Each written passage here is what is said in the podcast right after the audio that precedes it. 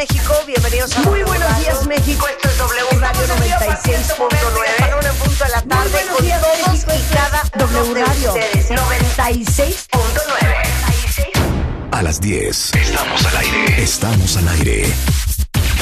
Marta de baile en W. 96.9 FM. Muy buenos días, México. Esto es W Radio 96.9. Estamos en vivo. Es lunes. Y adivinen qué. El sábado fue nuestro Master Moa. ¡Súbele, hijo! No tienen una idea, cuentavientes. Miren, yo se los estuve diciendo un mes consecutivo. Viene el Master Moa, es el 3 de diciembre. Los boletos ya están a la venta. Compren sus No se lo vayan a, tickets. por- a perder. Es la reunión anual, es el convivio Exacto. anual de Se cuentavientes. están agotando. Se están acabando. Ya Eran- quedan nada más 10. Eran, déjenme decirles, para los que estuvieron ahí, 1100 personas. Sí, claro. O Una sea, un cosa poquitito más allá del aforo que tiene el, el, bueno, el recinto. O sea, un poquito menos que el aforo del Estadio Azteca, por ejemplo. Exactamente. Por ejemplo, ¿ok? Un, un teatro Manolo Fábregas. Exacto, dice Rebeca. Un teatro Manolo Fábregas. ¿No viste los stories, Geo? Las vi y quiero decir, ¿a qué hora se ensayan, hijas? Ok, ahí, ahí les va, ahí les va. Entonces, el Master Moa, que es eh, de verdad eh, nuestra reunión de cuentavientes con especialistas, empezó a las 9 de la mañana y estuvo Aura Medina, estuvo Tere Díaz, estuvo Ángeles Walder, estuvo Mario Guerra, eh, estuvo Evan. Evan, Marcatz, que vino desde Los Ángeles. Claudia la numeróloga. eh, Claudia la numeróloga, Paloma de la de la, Torre, Mercedes estuvo eh, Nicolás eh, Mieriterán, estuvo Álvaro Gordoa. O sea, fue un día de puro aprendizaje, especialistas, brunches, comidita, cuernitos, increíble. Yo abrí el evento en la mañana Ah. y en la noche regresé y este, pues a cerrar el evento. A palenquear, ¿no? a palenquear, A, a palenquear, a palenquear. Entonces tú sabes, Geo González, mejor que nadie, que Rebeca y yo quisiésemos, Ya si nos permitiésemos, pues siempre cantar. Ya les toca el auditorio. Entonces, la verdad es que no hubo ensayo, ¿eh? O sea, literal, nada más nos pusimos de acuerdo con cuáles eran las canciones. La verdad es que el playlist lo escogió Pero, Rebeca. Oye, empiezas tú a cantar en la tarima y la entrada de Rebeca, ¿Qué ni tal el la entrada canelo en la- Las Vegas Ni entra el así, güey. caneno en Las Vegas. Entonces empezamos con Días como hoy, de Angélica María. Entonces hagan de cuenta que Ahí yo el estoy echando seco. el choro y así de canten con nosotros. Y de repente yo empiezo. Días como hoy hacen que el mundo gire, pues el sol se cae con las ramas del árbol que, que hay en el jardín. Ponos rever, ponos Ok. rever. Exacto, exacto. El ave cantó, la rosa que esperaba ya brotó. Y por si fuera poco al salir a la calle, Contigo me encontré. Solo te miré y sin decirte nada te abracé. Venga, Geo, y juntos caminamos todo el día. El mundo a nadie más pertenecía. Días como hoy hacen que el mundo gire. Una cosa muy preciosa. Gire, gire, gire. Una Yo cosa no sé, les digo una cosa, esto es neta. No sé qué traían ustedes el- el sábado, Una energía pero brutal. fue una magia. Claro. O sea, nos bajamos del escenario, Rebeca y yo. Casi y dijimos, lloramos. No, yo en Lady Gaga. Sí, claro. Yo en Pedrito. Fernández. Yo en Pedrito Fernández. O sea, no, éramos Alejandro Fernández Buki y Luis yo en Lady Miguel. Gaga, te lo juro. Y luego de esa, obviamente, sabemos que, que ustedes aman que cantemos algo que es muy, muy nuestro, muy vernáculo, muy de nuestro repertorio. Ajá. Y entonces empezó Obviamente. con. Entonces, en cuanto es. oyeron las, es- las, No, las no, primeras bueno. notas, No, aquí la gente vol- se, volvió loca. volvieron locos, una felicidad. Pero y entonces felicidad. cantamos La gata bajo la lluvia. Y todo el mundo cantó a coro, porque aparte en las pantallas teníamos la letra. Amor, Tranquilo, no te voy a molestar. Canta bien. Canta ¿eh? como monjita de. ¡Ay, te amamos, Geo! Como canta como Carmelita descalza. Exacto. Dando vueltas por mi mente. Amor. Fíjate para mí, güey, que yo no llego. Entonces el caso es que, bueno, cantamos La gata bajo la lluvia. Ajá. Y luego Rebeca y yo debatimos en la semana con qué canción íbamos a cerrar. Entonces Rebeca dice, no, pues hay que cerrar con este. Y yo, pero ¿cómo crees que vamos a cerrar con esa? Hay que cerrar, ya sabes yo, Pitbull. Y Rebeca, cero. Bueno, Cero, Marta era la que decía Pitbull y 80% o 90% de, exacto, de radio y de MMK dijimos oh, cero. O sea, cero Pitbull, cero. Yo no soy, espérate, mananita, porque tengo que en la manita. La que le quiero ver de mananita. Ah, ah. Nada de motomamis, ni nada de y malumas. entonces ni nada de adivinen nada. con qué cerramos. Y fue la joya más espectacular. Porque todo el mundo se la sabe y porque todo el mundo la ama. Suéltala. Ah, ¿Qué no, tal? ¿Qué tal? ¿Verdad que es un himno, Geo? Sí. Ok, entonces aquí Saludos es la donde ya se empiezan a sí. subir los especialistas, ya todo el equipo de MMK, todos los que hicieron posible que el sábado sucediera. Y empezamos todos a coro, emulando a Napoleón diciendo, Nada te llevarás cuando te marches. Vengan. Cuando se acerque el día de tu final. Vive feliz ahora mientras puedas. Tal vez mañana no tengas tiempo para Sentirte despertar. Eso, Geo, qué bonito. Siente correr la Sangre por tus venas. canten con nosotros, cuentavientes. Siembra tu tierra y Ponte a trabajar. O sea, ahí la gente lloraba. Deja volar Libre tu pensamiento, deja el rencor para otro tiempo Y echa tu barca a navegar. O sea, ya en el coro que Ok, era este. aquí ya todo el mundo con Para, todo, pa, cuentavientes. pa, pa. ¡Venga! ¡Juntos! Abre tus brazos fuertes a la vida, no dejes nada a la deriva, del cielo nada te caerá.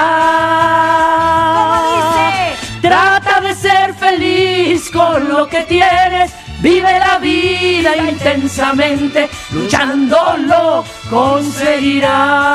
No puedo creer, La cursilez de canción. Bueno, no es una es un himno. Ahora, es Marta. una joya. Nos robaron el Oti con esa canción. Claro. fíjate. La gente lloraba, Geo, cuentavientes, A los ver, que no estuvieron puso- presentes en el Master Miren, vayan a ver mis stories en Instagram, no sé si sobrevivan los del fin de semana. Igualmente en Revista Ma está el- todo el conteo de lo que hicimos el fin. Pero yo sí les quiero decir una cosa. Yo quiero agradecer profundamente a todos y cada una de esas 1100 personas que estuvieron en Master Moa ese día, por muchas razones. Porque creo que siempre tendremos un mejor mundo si tenemos mejores personas. Y todos los que estaban ese sábado invirtieron 12 horas de su tiempo para convertirse en una mejor versión de ellos mismos. Esas 1100 personas, esos 1100 de ustedes, son un ejemplo claro de que hay mucha gente en este mundo que quiere ser mejor, que quiere superarse, que quiere aprender, que quiere entender mejor, que quiere ser gente más feliz, más amable, más amorosa y estar más contenta en la vida. Y hubo gente que vino desde Sudamérica, de México, bueno, ahí estaba Guanajuato, pero Sinaloa, pero Monterrey, pero Michoacán. Everybody. Eh, vino Doris Leal de Atlanta, muchos otros de Estados Unidos. O sea, no saben de verdad qué locura se armó y no saben qué conmovedor fue para mí y para todo el equipo ver el entusiasmo de todos. Había una chava con una pancarta que decía, Marta, eh, me le escapé a mi jefe, vengo desde Guanajuato, quiero una foto contigo. Cuando terminamos la mandé a traer y me tomé la foto con ella. Me escribió un texto súper bonito hablándome de su proceso para encontrar la salud mental y de eso se trata todo. De que especialistas y todos los que estamos en este proceso de aprender y mejorar nos juntemos una vez al año. Así es que nos vemos el próximo Master Moa 2023 con un repertorio mucho más amplio, sobre todo. Ahora, yo también quiero reconocer a los cuentavientes. Y esta es la prueba, Marta, y este es el resultado de esta labor que hemos venido haciendo desde hace más de 14 años. La gente que nos escucha sí quiere crecer, sí quiere aprender, sí quiere ser su mejor versión. Trae, Y se- ¿no? y lo demostraron el sábado. Cada uno se fue con algo ese día. 100%. Y evidentemente todos los que nos escuchan diariamente de lunes a viernes de 10 a 1 de la tarde, un cambio estamos generando y por lo pronto se vio el sábado. O sea, Increíble. con algo más que el centro de mesa se fue. Mira, exacto, exacto, con algo más que el centro de mesa, con un gran 100%. aprendizaje. Estuvo increíble, un aplauso a los cuentavientes. Qué chingones somos, todos. Es más, Bravo. tengo, tengo. Oye, mi mamá ya es cuentaviente. Qué bueno. Ya la inscribí. Voy a subir ahorita el video que hizo Miss Espectacular, pero no sé cómo subirlo. Eh, ¿Tú lo tienes, Úrsula? Úrsula. Yo lo tengo. Ahorita lo subimos, ahorita lo subimos. Sí, es que hay que subir los dos pedazos, pero ahorita lo subimos y se lo subimos a Twitter y todo. Exacto, para que vean qué increíble estuvo. Bueno, todo. lo que nos ocupa el día de hoy, cuenta bien. Dios mío.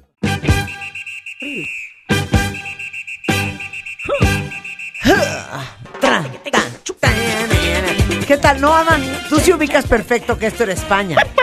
Este era Este era del Mundial de España. Este era el Mundial de España. Mía, Mr. Claro. Sánchez. Obviamente, Geo González no vino a cantar, vino a hablar de Pues fútbol. ya, ya entrada, Oye, ya, ya, no puedo creer Japón 1, Japón. Croacia 0. ¿Qué te parece? Croacia, que es subcampeón del mundo, que quedó en segundo lugar en el, en el Mundial de Rusia 2018, que tiene a Luquita Modric, le están dando en la Modric. Luquita japoneses. Modric. Pero a ver, ¿qué onda con Japón, hija? Pero ya anotó. Ya se desquitaron y empataron. Ah, no estábamos van diciendo. uno. No estábamos Van 1-1 felices, ya iban a- Japón-Croacia. A ver, ¿pero qué onda con Japón? Lo de Japón es, es maravilloso. Llevan muchos años queriendo entrar al, al mundo del fútbol de una manera, Figurar. figurar de una manera competitiva. Han permitido que muchos de sus jugadores salgan a Europa, aunque no lleguen a primera división en el que sea. ¿Dónde lo quieren? No, pues segunda lugar de, la- de segunda división de Alemania. Va. Ajá, claro. ¿Cómo que, vean, en España? vean, Que, va. Donde sea que nos los vayan curtiendo. Pero además dijeron, oye, por el biotipo que tenemos, como qué fútbol pudiéramos ser nosotros. Pues a mí, yo creo que el del Barcelona se nos aplica. Ajá. Y entonces empezaron a hacer el del el que le del biotipo. El biotipo es, digamos, por ejemplo, eh, yo soy muslicorta, piernigruesa. no soy muy alta, pero no tengo la cadera tan ancha, las piernas fuertes. Ese es más o menos el biotipo del japonés. No es tan alto, No. es nalgón, de, de muslos fuertes, entonces puede ser explosivo, puede ser rápido. Y eso se ajusta muy bien para el fútbol. Se ajusta muy bien para el fútbol. Tú le enseñas la técnica, entonces toque, se mueve, toque, se mueve, toque, la controla, te presiona, te la quita, O sea, va, pero a ver, regresa, es va que y eso está súper interesante. Está muy según la estatura del atleta, o sea, Sí, bueno, de, hay- de- de los genes de esa raza, Sí. Y, por ejemplo, es como juegan. ¿quiénes, ¿quiénes son los que ganan este, las carreras de 100, 200 metros? Pues los piernones, el los norte altos. de África, porque el sur de África ganan los 10 mil, los maratones, todo eso, porque son flacos y corriosos como nuestros tarahumaras, Ah. digamos. Pero, este, pues el, el biotipo del, Japonés. del japonés dijeron, pues no podemos per- este, competir por aire con estos. Sí, Nosotros claro. somos distintos. ¿Qué necesitamos? Claro. Ser técnicos. Vamos a seguir siendo explosivos, disciplinados y jugar en conjunto de aquí a que podamos tener o que clonemos a Messi en Japón. No, pues Entonces, ya, ya. lo han hecho así y pues están peleando por meterse a cuartos de final. Están ahorita empatados con Croacia. Oye, Uruguay furioso. Uruguay no sabe perder. Lo de, lo de Uruguay fue tremendo. A, A ver, ver, platícalo, cuenta. porque yo tengo ahí mis asegúnes. Cuenta. ver, cuenta. Bueno, Uruguay juega este un partido y al mismo tiempo se estaba jugando el de Corea, Ajá. ¿no? ¿Se acuerdan? Contra, contra Ghana. Tenían ya algo ahí Uruguay con Ghana, porque Uruguay elimina a Ghana. Cuando Ghana iba a meter el gol, eh, Luis Suárez en, en Sudáfrica 2010 lo evita con la mano. Entonces viene el penalti, el de Ghana falla el penalti, se van a tiempo extra, se van a penaltis y pasa a Uruguay, ¿no? Entonces había como ese antecedente, pero aquí en realidad no es que Ghana haya dejado fuera a Uruguay, sino que Corea al meter el gol y al ganar, pues avanzó. Pero al final hay una jugada que pudo haber sido penalti sobre Cavani, el VAR la revisa y considera que no es penalti. Ajá. Termina el partido, quedan eliminados y cuando Cavani va saliendo hacia el vestidor, en el túnel, ahí está como una, como un atril Sí, sí, y sí. arriba tiene el monitor en donde revisan las jugadas los árbitros del bar. Pues este llegó y le puso un patín, lo tiró y lo hizo pedazos. Muy mal, ¿eh? Muy mal. Y además otro jugador, cuando estaban protestándole todos al árbitro al final, aprovechó la gresca para darle un codazo a la malagueña en la cabeza, en la nuca, a uno de los, este, a uno de los oficiales de FIFA y pegarle a un oficial de FIFA un codazo por atrás a la malagueña. pues, ¿qué es esto? O sea, ¿dónde estamos? ¿En una cantina? En- en un ¿Esto es un descontón cabaretero o qué caramba? 100%. Pues las cámaras lo cacharon. Puede haber hasta 15 partidos de penalización. No manches. Ok, Portugal mal, ¿no? Pues por tu, mira, no hubo un solo equipo que pasara a la siguiente ronda habiendo ganado todos los partidos. Ok, ahí te va, ahí te va la pregunta. Sí. ¿Quién es el, el equipo que ha me- mejor jugado esta copa, según tú? Francia, Francia, va. Francia. Alele Blue. Alele Blue. Y lo va a seguir jugando bien. Oye, Porque ¿cómo viene se llama? Mbappé. Mbappé. Mbappé. Por eso dicen que Pero es me estaba diciendo uno de mis hijos que, que es insoportable Mbappé en la vida real. ¿En serio? Que es Fíjate que insoportable. tiene, tiene unas convicciones. Por ejemplo, es obligatorio que tú vayas a las conferencias de prensa, ¿no? O sea, no estamos jugando. Aquí mucha gente invirtió su dinero para que aparezca su, su Claro, logo. Tienes que ir a las conferencias de prensa. Y él dijo, yo no voy. Y no fue a una, no fue a otra, no fue a otra. ¿Dio alguna Digo, razón, motivo, Este, circunstancia? Ya se supo que él no quiere vincular su imagen al alcohol. Y uno de los patrocinadores oficiales de, de FIFA es una cerveza. Ay, Y entonces dijo, no la quiero vincular a eso. no Entonces, sea usted payaso. No sea usted canalla. Oye, pero por- entonces no se pone ahí. Mbappé. Y su contrato con, este, con su equipo de fútbol fue, yo decido con qué marcas me vinculo. No, eso está eso bien. está bien. Porque luego el equipo Pero hace... perdón, ¿te dijeron que tienes que ir a la conferencia de prensa y agarrar una cerveza? No, ¿verdad? No, nada más que está aquí el, el Budweiser acá atrás. Y todo el mundo asume que Budweiser está patrocinando a la FIFA, no te está patrocinando a ti, Mbappé. No seas pesada. Más Entonces, pesado bueno, que un collar esa- de sandías. Esa es la Más pesado Oye, que un pero niño en brazos. Claro, que- es un bebé, tienen 23 años. Oye, pero y- y metió tres goles. Esa fue una de las razones. No, pero oye, y además los goles, o sea, le pega la No, pelota. impresionante. O sea, sería fotomulta su pelota, porque va Claro. yo creo que como a 200 Bueno, kilómetros. Ronaldo. Hicieron una encuesta en, en Portugal. Ajá. Fíjate qué ingrata es la gente. Nada más explíquenme la ingratitud. Hacen una encuesta y dicen, oigan, ¿ustedes están de acuerdo en que Cristiano Ronaldo abra de titular todos los, los partidos? Y entonces los seten- el 70% de los ingratos portugueses dijeron que no. Uy, metió un gol. No, pero fue de penalti. Pero es Cristiano Ronaldo, puesto a. Portugal. en- Sí. No, que entre de cambio. Oye, ¿qué les pasa? Sí, no sean Qué así. ingratitud. Nuevamente, una canalla. Además, te voy a decir una, Una cosa. El equipo contra. Imagínate que tú eres la entrenadora del equipo que va a jugar contra Ajá. Portugal y te Sí, dicen: sí, sí. no va a jugar Cristiano Ronaldo de inicio. Gracias. Váyanse todos al ataque. Ya no tenemos a quién cuidar. Claro. Qué horror. A ver, el Tata Martino, director técnico de la selección mexicana, llega a la Ciudad de México.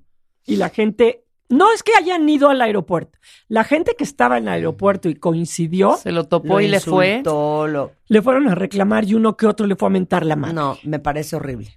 a mí te voy a también decir me por qué. parece. Me parece horrible. Me parece ocioso. Me parece irrespetuoso y porque al final yo pienso, el señor hizo lo mejor que pudo con lo que tenía, ¿eh?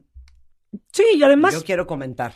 Pues sí, la verdad es que ahora todo, todo se va sobre el Tata Martino y los directivos y los jugadores no están asumiendo su parte. 100%. Lo decíamos muchas veces. Absolutamente, Si yo estoy de acuerdo. Si tú quieres jugar como Cristiano Ronaldo, por Que favor, ahora sí que qué mala educación, ve el, mi mamá. Insta- ve el Instagram de Cristiano Ronaldo, solo publica cómo entrena, lo que come, lo que suda, lo que se cuida. Ve el Instagram de muchos de nuestros jugadores por aquí, aquí en el antro, aquí cantando, echando un palomazo. Entonces, también la materia prima, este, 100%. Claro. 100%. Yo, yo creo que no tenemos el derecho Ok. de faltarle el respeto a alguien. Países clasificados a octavos de final, señora Geo Bueno. González.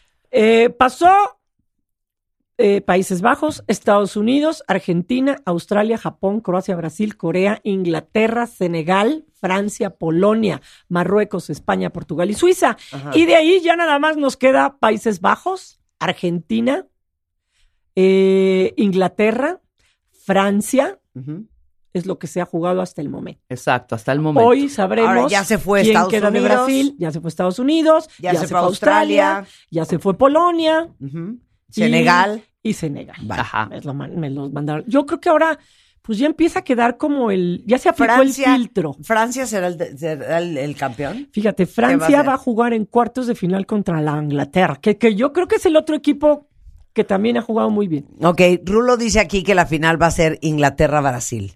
Pues es que A Inglaterra, puede Argentina. ser, puede ¿Sí? ser. Se, van, se, se enfrentarían de este lado Argentina y Brasil en la posible semifinal. Si Japón no decide otra cosa, por ejemplo. Más Si que Países nada. Bajos no le gana a Argentina, por Ajá. ejemplo. No hay nada que me dé más felicidad, no sé ustedes. Nada me da más felicidad ¿Qué? que hayan pasado los tiempos extras y que empiecen los penales.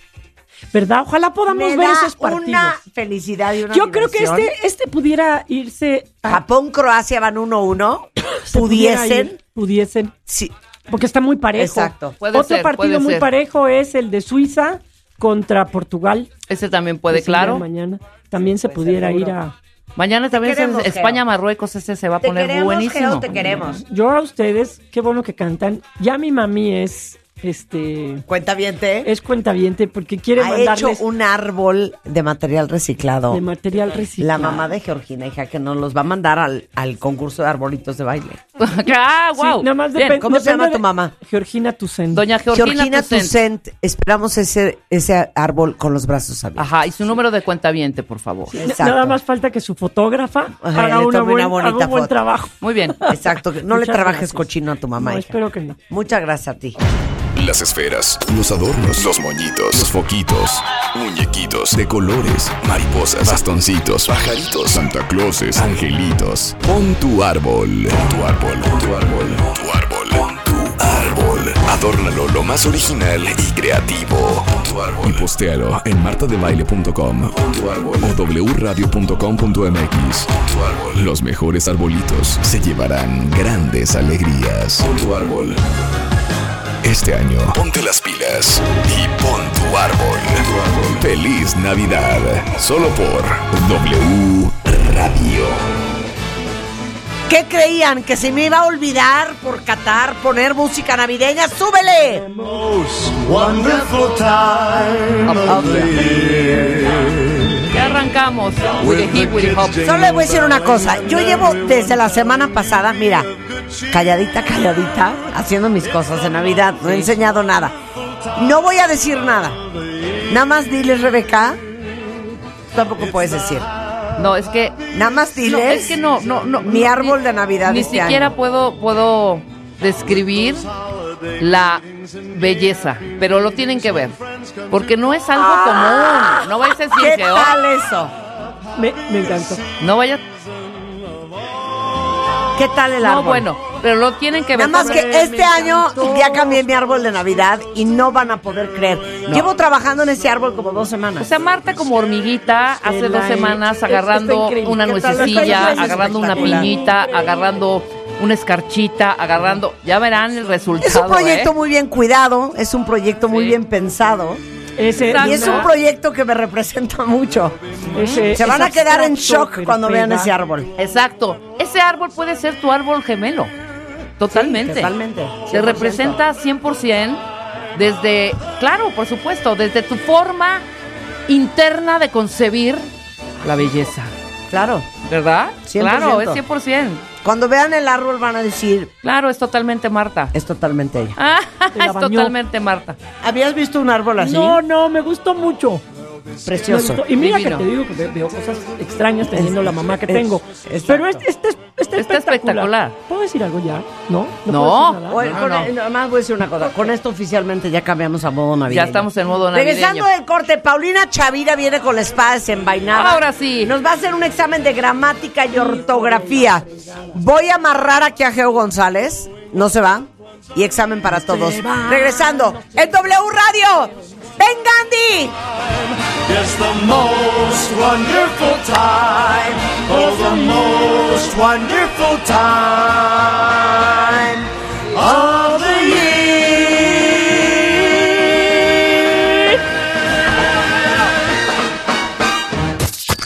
Atención, es momento de cambiar el switch a modo navideño.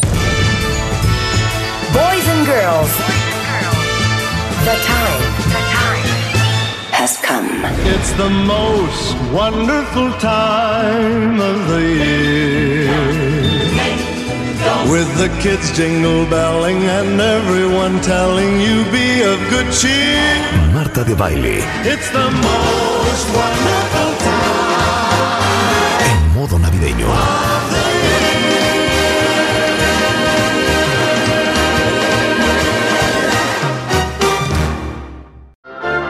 Paulina Chavira? ¿De qué? Es que nada más viene a martirizarnos a este programa. Da el cue a Rulo para que so- Estamos saque tu promito de entrada. Ah, sí nos vas a sacar. Por supuesto. Es que no lo puedo creer. Por supuesto, Devastadas porque el además día de está hoy. aquí mi geo, mi Suéltala, geo. porque Paulina Lista para Chavira ser siempre exhibida. viene con una regla para darnos en las manos. Venga. Las quiero la mis mano. orejas de burro. Examen, Sorpresa, examen, sorpresa, examen, sorpresa, examen. sorpresa. Examen sorpresa con Marta de Baile. Paulina Chavira es asesora lingüística, es periodista. eh, tiene un podcast increíble que se llama Encanchadas. ¿En, ¿en qué? Encanchadas. Enganchadas. Encanchadas. Enganchadas. Geo, no estés viendo el examen. Sí, ya está viendo las... No veas las preguntas, Geo. Sí. No veas las preguntas. Pero ¿por qué no puedo ver las preguntas? Lo que no vienen son las respuestas. No importa, ahorita te van a dar el tuyo. sí Vamos a llegar a eso. bitches. Bueno, déjenme decirles que ella es una mujer llena de gerundios, esdrújulas, diptongos. Es vergonzoso que en la adultez uno no tenga buena gramática. Vergonzoso. Geo, ¿y cómo andas en ese aspecto? Mm, Frágil. frágil, sí. Es, Ok. es- es un lado vulnerable Muy bien. mío. Muy Geor- vulnerable. este, Georgina, ¿eh? Paulina, ¿qué nos ofreces el día de hoy? ¿Es para todos cuentavientes? Es para todos y yo espero que tomen eh, lápiz y papel. Deja dar mi WhatsApp por si alguien me quiere algo, ayudar. Me ¿alguien- lo mande alguien- rápido. No, Brenda, ¿Alguien? no le puedes ayudar a Geo, ¿eh? Yo te voy a decir algo, a ver si ustedes opinan lo mismo. A mí alguien me escribe con falsa ortografía en WhatsApp deja de grabarnos. ¿No te puedo grabar? Ah, ya, Marta. Y quieres vomitar. no te estés colgando de la Y no fama de sabes, Marta, porque no sabes. No. la impresión que me da. ¿En Terrible? ¿a poco no? Si alguien te escribe con faltas Digo, de ortografía. Pero, a ver. Qué gravedad. ¿Ves tus dedos? Es que deja de estarnos botarga. grabando, hija, estamos Estos dedos horrendas son de hoy. botarga y aparece lo mismo la B chica que la B grande. Están juntas, además. Ok, a ver. A ver, dile algo Primera a pregunta. Es verdad. A ver, venga, Venga. la primera pregunta. Ya Arranquemos. saben, opción múltiple, esto está sencillo. Eh, pongan atención, por favor. Eh, escríbanos en Twitter, en Instagram, Ya, cuáles es son sus es respuestas, rápido, ¿ok? Elijan la opción correcta para completar la, fra- la frase te echo de menos. A ver, vamos a tener Yo- orden nada más. No, espérate, orden. Empiezo Orden. yo, luego Marta y luego Geo. Muy bien. Venga. Inciso A, hecho, se escribe con S-H-O. Inciso B, hecho con H-E-C-H-O. Inciso C, E-X-O. Empiezo. Rebeca, Inciso A. te echo Te de echo de menos sin, Sin H. H. Sin Exacto. H. Porque hecho con H es de hacer. De hacer. De hacer. Pero aquí dice techo y de- hecho de acá es de arriba. echar encima. Una frazada. No, la E- con Hecho, aquí hecho dice- sin, a- sin H dice techo. viene del latín eco, que es tú y yo juntos. Aquí ¿Cuál dice es tu opción, techo. Marta? Dícese de la cubierta de una Techo casa. blanco. Techo. Te echo de menos. A ver, inciso, ¿cuál inciso escogiste, Marta? Ah, obvio. Ah, obvio, sin H. Tú, Mijeo. La, la, todos Ah, sin es la, H, bueno, exacto. la, la, sin, sin H, por H, favor. pero Te por qué. echo de menos, en este caso es de char, ¿no? De, sin- Sí. Como ya bien decías, no, no viene el ¿Pero qué latín. pasa si yo te hago de menos? A ver si te discrimino. ah, no, si te hago de menos es otra Sí, historia. sí, sí. Esa Con puede ser, sí, te claro. echo de menos. Pero ahí tendría que ser te he hecho de menos. ¿Y de dónde viene el hecho de sin H? El, El hecho de sin H de echar, de lanzar, por ejemplo, algo o también algo se echó a perder. Cuando decimos que algo se echó a perder es sin H. Claro. Cuando lo usamos con H, como bien decías, viene de hacer. Entonces te he hecho menos. Ahí sí es cuando te Ahora, he Te he nada más te voy a decir te una he cosa. echado de menos. Este es un error Si alguien-. Oye, si ¿el alguien- techo qué? Exacto. Todos Si- merecen un techo. Si alguien te dice, te echo de menos, qué oso. Pues te extraño, ¿no? O sea, ya. extraño. Bueno, pero, pero hay quien se pone así, es romanticón y dice, te te de ¿Cómo menos. se llama la gente que habla super cursi? Eh, pues ¿No así. es como ultracorrección? No necesariamente. ¿Mangas? No, no necesariamente. No, la ultracorrección sí es como pensar que hay una sola forma de decir las cosas y no necesariamente. Yo he pecado de ultracorrección, por eso lo reconozco acá. Acúsome padre. Acúsome madre, ¿no? de- madre. Cuando tú Así, dices, me voy a de desmaquillar y me voy Ah. a echar cremas en él, Cutis. Es Ah. que es un horror. Es que ¿para qué Obviamente dices no en digo él? en la cara. Si me hubieras dicho en la, obviamente te O diré en la ya- cara. Yo digo el pelo, Tiempo. la cara. Me, o sea, imagi- me imagino la confesión de Paulina Chavira aquí en la iglesia San Juan Bautista en Coyoacán. Sí. Acúsome padre de de, pecar. au- de pecar de exceso de corrección. Exacto. ¿Qué es eso? O sea, Paulina, decir sáquese. cutis, El cutis. Tez. Ajá. cabello, El cabello. Ajá. bello, calzado. Pero deberían de ver la cara de Marta. No, pero O sea, tienes que, es tienes que que me- aplicar, Marta, Marta, tienes que aplicar una frase rápidamente. O sea, jamás Oye, digan, oye, Paulina Chavira, qué bonito cabello. A ver, no vuelvan a decir cabello Jamás. nunca más. Bueno, o sea, lo pueden decir si les gusta Marta. Ay, se Y te tampoco se te brillante tu Cero. tez. Y tampoco No decir, está muy tampoco brillante. decir, Paulina, ¿cómo se llama tu prima? Tu prima, esa prima, una rubia ella. No. Rubita, una, Una rubi- rubita ella, ella. rubia. Es fuera, no es rubio, ¿no? Bueno, O es como una forma antigua de hablar. Es un una poco forma- antigua. Eh, más que antigua, las cosas por su nombre, ¿no? Cursi. A eso te dedicas. Cursi. Es una forma cursi de hablar. Bueno, porque a ti no te gusta, Oye, Marta. ponte unas calcetas para que no te salga un chollón.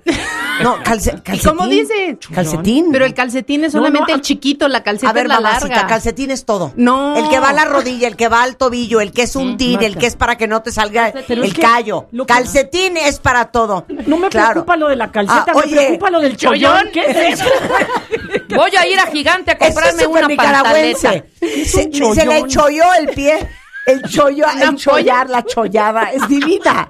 Se le cholló el pie. de pero a ver, no se me distraigan, no se me distraigan. Vamos a la segunda pregunta. No porque puedo ya, vi que Marta está así, así, creando distracciones. Sí, sí. A ver, ¿cuál es la opción correcta? Geo, confío en ti, Geo. Stephanie Frappart es la primera árbitro, la primer árbitro o la primera árbitra en pitar un juego en un mundial varonil. Ay, qué pesada. Yo- Rebeca. Es Yo digo, la primer árbitro, la primera árbitra o la primera.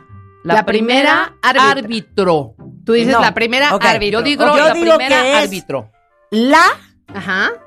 porque es el sustantivo. Esa. Bueno, es una Primer, primer árbitro, porque árbitro Ajá. Es una preposición. No, es un sustantivo. es un sustantivo. La es la Que preposición. la es el artículo. El sustantivo, cuando estamos hablando de cosas toqueantes al mundial, Lo que antes. Ajá. no llevan a o. No. Porque eso sería Ajá. súper sexista. Es la primer árbitro. Mi La nombre es Marta de árbitra. No, yo digo. Gracias. Geo. La primera árbitra. Por favor, Obviamente. algo, unas fanfarrias, algo, algo, por Pues favor. qué raro, a mí no se me informó eso en el colegio. Muchachos, gané algo. Pónganle unas campanas Porque navideñas. cuando tú ibas en el colegio, Marta, cuando yo iba en el colegio, no había mujeres que arbitraran partidos. Entonces, evidentemente se usaba el sustantivo en masculino, árbitro, normalmente. Pero hay mujeres, hay personas que se identifican con el género femenino que ahora pitan La partidos. árbitra. No y en este a salir caso, no binaria, cisgénero, persona. No, no, no, no, no, aquí- Nada más que ahí salen y pitan. y son mujeres que se identifican con el género femenino, entonces árbitra. Hay Pero aquí hay un, hay un error que mucha gente comete, que dicen la primer árbitra. Y aquí primer funciona como un adjetivo, que es importante saber que los adjetivos y los artículos, la y primer, en este caso Ajá. primera, tienen que concordar en femenino. Por eso género. sería la primera árbitra. Bien. Ok, ¿Sí? muy bien. Bien, ok. Tres. Is the most wonderful. Venga, venga, venga. Ok. Of the year. Completa la siguiente frase de forma correcta. Que yo vaya a la fiesta no cambiará las cosas. Vaya con Y, vaya con doble Y, escritas todas estas dos con B baja, o vaya con B alta y Y. Es broma la pregunta. Bueno, No, no, es sé, que no, hay gente Marta. que se... Permíteme, Rebeca. No sabes las Permíteme. faltas de Permíteme. Dije con doble Y, con doble. L o con ella. ¿Por quién tomas tú a los cuentavientes? No, no, yo sé que, que hay personas aquí que te Mira, escuchan. la C no es porque es vaya gente? con B grande y con Y y es la canción de Safri Duo que dice va papaya, vaya, pa pa pa pa pa pa. Vaya es Ponla. una fruta. Una Vaya, vaya canción. con la Vaya es una fruta. Vaya, vaya con la Y. La B de vaya con doble L, Ajá. no la payasada que acabas de decir Ajá. de doble L. No, ¿o qué lo dije mal, lo dije mal. elle? Dije doble L o elle, cualquiera O de las dos elle. es válida. Está- Yo me ella- confundí, también me ella equivoco, va a estar Marta. invitada a mi fiesta. Ok, vaya Con Y. con B chica, Ajá. eh, Y. tampoco es. La- vaya con B chica, muy no, bien. con Y- doble L cero. Con Por eso, doble con B L- chica, con e doble L no. no. Con doble L es no. vaya de, va- va- de, De de, de venir. De vayaces. De, de, de. De váyanse, de todos a la... No, Exacto. vayas a ir a la es fiesta. vaya con B chica y con Y. Muy bien. muy Final bien. answer. Este es muy para fácil. que se prenda. Claro. Final answer.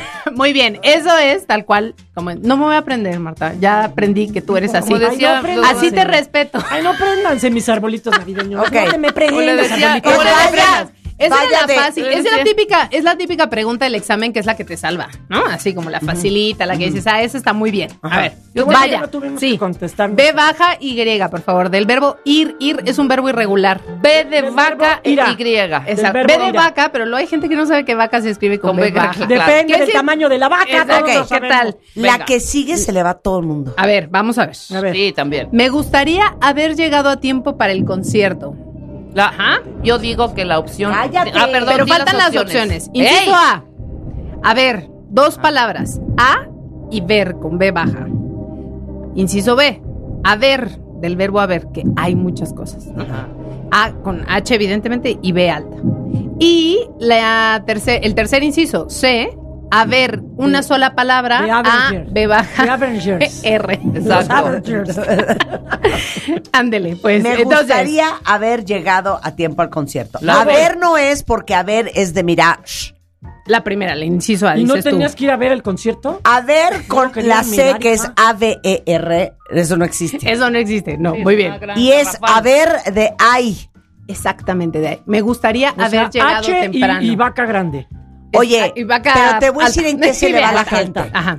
Cuando a ver dices, cuándo nos vemos. A ver cuándo nos vemos. Y es a ver con H. ¿Cómo se escribe ese a ver cuándo nos vemos, Geo? A ver. Muy bien, a de ver, a ver cuando cuando haya una posibilidad. Vamos a en mirar. ese caso, a Vamos ver. a evaluar. Muy bien. Ok, Ok. ok. A Muy bien. considerar. Venga la Por siguiente. favor, ya no se equivoquen con esa, ¿eh? No. Ok. Ok. ¿Cuál es la forma que se recomienda? Y este también es un error común. ¿Ella Ah. me financia la carrera? O ella me financia la carrera. Me financia. Perfecto. En el diccionario de la Real Academia ¿Elegancia Española Con elegancia. se hizo una corrección en el 2016. Ah, mira, ajá. y la corrección reunidos. dice que tanto financia como financia, negocia como negocia, son aceptables. No.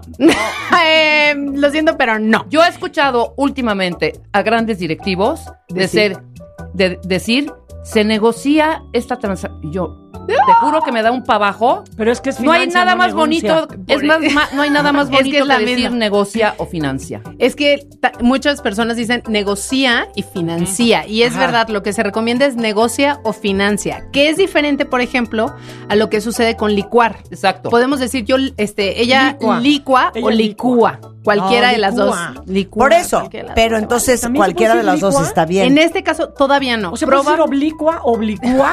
No, Te digo una cosa, es estamos en examen. ¿Para qué me invitan? Buena Si onda. ya saben que copio. No, Marta, tienes que decir financia y negocia. Y punto. negocia, es así. En estas dos. Si Aún- quieres decir licúa no sé, o licua. quizá en 10 años, Marta, si haya una actualización y digan, ya, díganlas como ustedes quieran, está bien. Yo o como a evacua o llegar. Les digo una cosa, Ay, ¿por Rebeca y Paulina, cállate ya, Georgina. Rebeca ¿A qué le vamos a poner periquito? A mí no me importa lo que ustedes digan, ustedes no me mandan. Ándale. ¿Sabes qué? Tú no me mandas. ¿qué tal? Pero Tú te no voy a me decir una cosa. Yo Dime. sí creo que al final, para como va el mundo, Sí. va a llegar un momento que digan, hablen como quieran, escriban como quieran. Ay, No ojalá que no, ojalá que no. Yo creo que no. Yo creo que va a haber siempre ciertas reglas, ciertas normas, ciertas guías que nos van a decir, esta es la forma que se recomienda en ciertos espacios. O sea, si lo escribes en tu WhatsApp, pues no importa. Pero no puedo whatsappear con Pero Marta, si le entonces. escribes a Marta un WhatsApp, ya sabes que va a decir, o sea, no me hables, por favor. Bueno, te voy a mandar stickers. Ya con eso nos entendemos. Exacto, exacto. Bueno, a ver. Gracias. Más sin en cambio, Claro. te voy a decir, no. Oye, cambio. quiero, es que nos mandaron dos preguntas que sí quiero contestar rápidamente. Uno es que hablemos justamente del más sin embargo. Brenda desde Morelos. Brenda, de hecho, querida, sí. le mandamos besos y abrazos. Eh, realmente, no usen por favor más sin embargo. No, por es- favor. Sin embargo. Por- ajá, o sin embargo, o más, sin acento. Más que sin embargo, es como pero. decir pero, pero, pero, pero. Es como decir subir para arriba, bajar para abajo. Exacto. O sea, que habrá gente que debe decir, ay, no, no es, no es incorrecto, pero la realidad es que no utilizamos ese tipo de pleonasmos, así es como se llaman. Entonces, más sin en cambio, ¿Está quizá, peor todavía? pues no, no está peor, ya es, digamos, como la variación, pero mejor no la usen. Mejor Digan no sin usen embargo, de las dos, o pero, digan y ya. Sí o solo sí. Sí. Ah, Ok. Bueno, y ahí viene la última. Viene la última complicada. pregunta, a ver. Venga. En las siguientes frases, ¿en cuál está bien utilizado el por qué en una sola palabra y con acento, ok? O con tilde en la E, cualquiera de las dos es válida. No entiendo por qué no me lo dijiste. En este caso, ¿cómo escribirías ese por qué? Rebeca. No entiendo por qué no me lo dijiste. Aquí está correcto.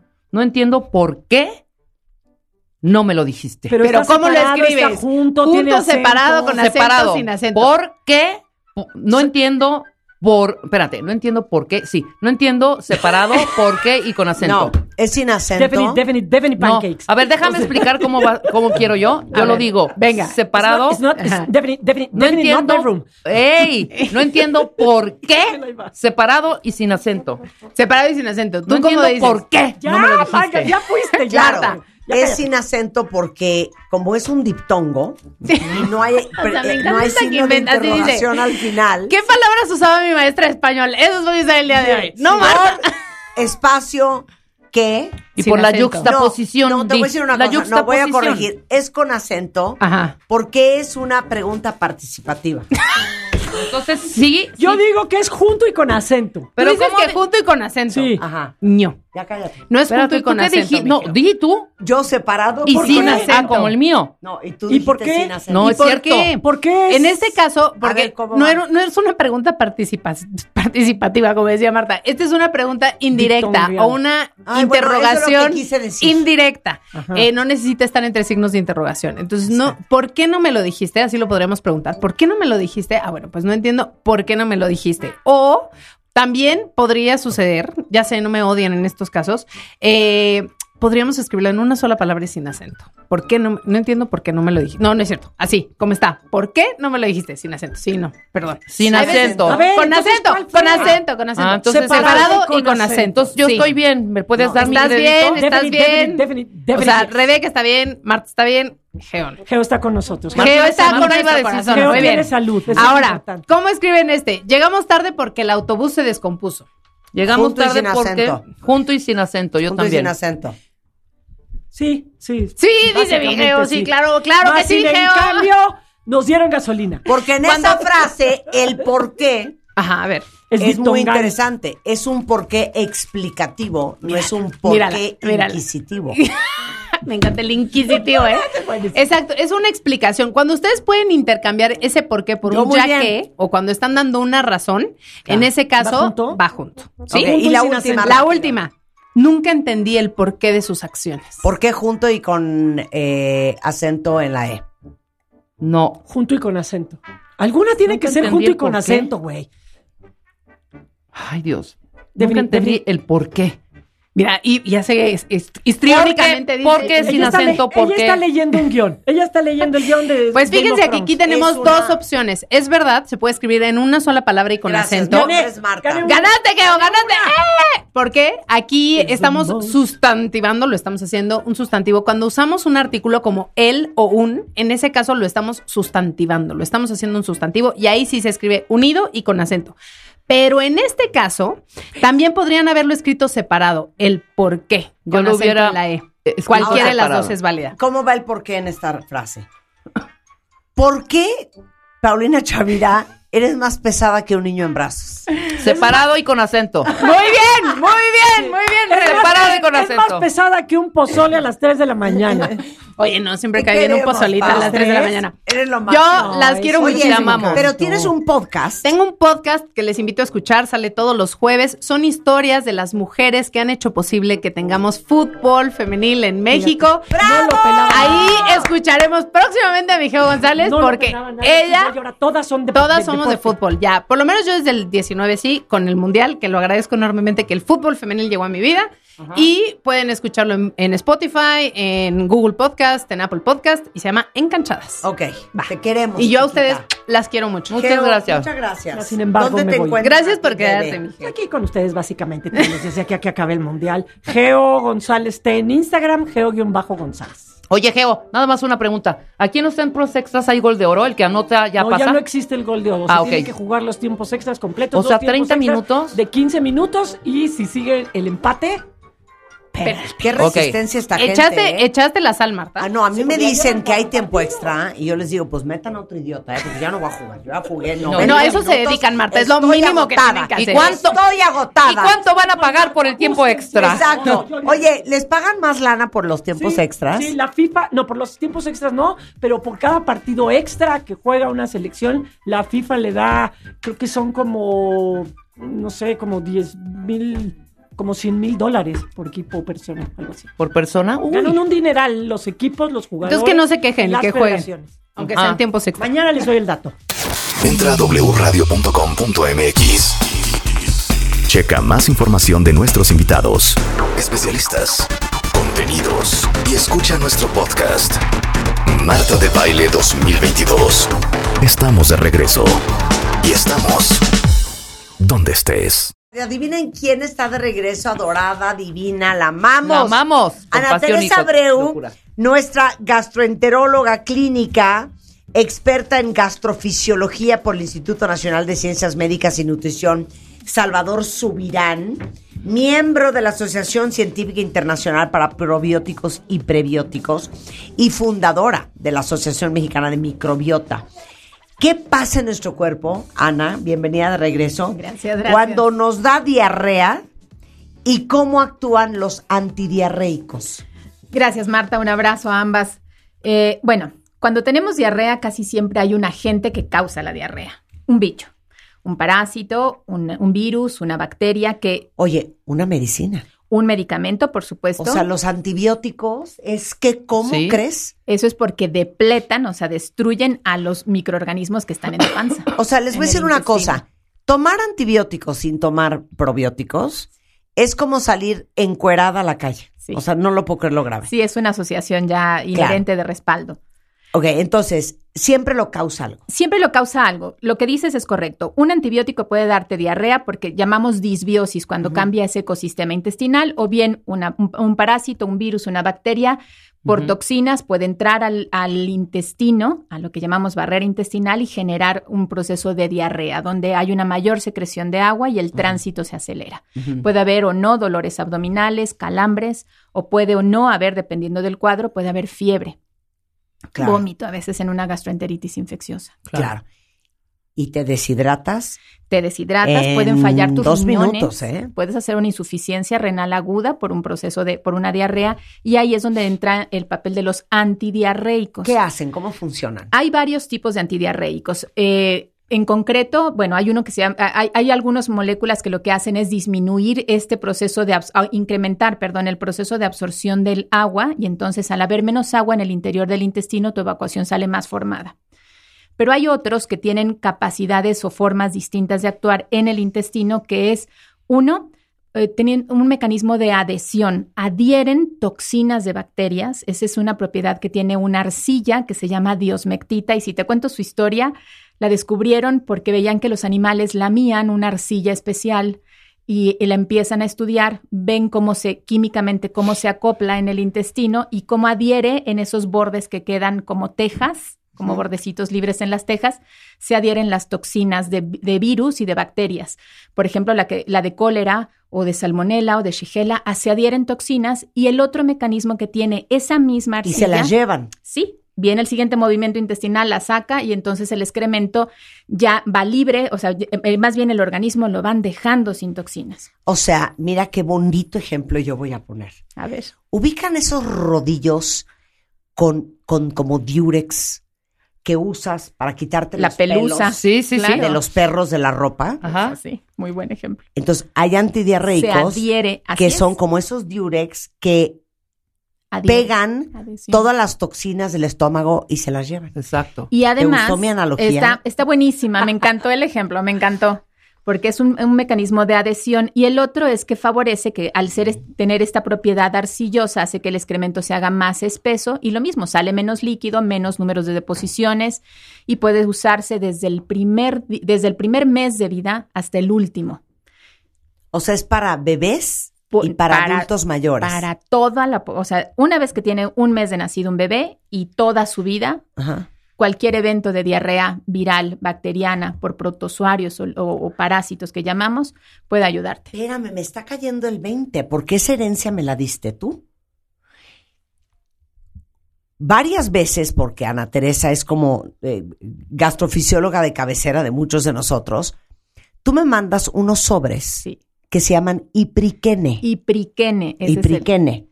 Que por cierto, perdón, a lo mejor yo estoy muy mal, pero sabe deli, por cierto. Delicioso, a galleta María. Sí, sabe delicioso.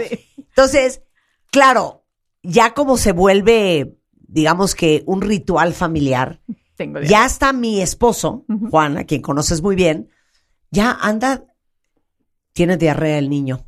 Un ya le di un, sobre de ipriquene. un. O sea, es como nuestra primera reacción Sí, claro. y muy cuando alguien tiene diarrea. Y muy buena reacción, porque además... Entonces lo, di- lo disuelves en agua, es un sobrecito chiquito, lo disuelves en agua, ¿De lo acuerdo? revuelves y va para adentro. Después de cada evacuación diarreica o tres veces al día. Ese es el punto que yo te quería preguntar. Ujú.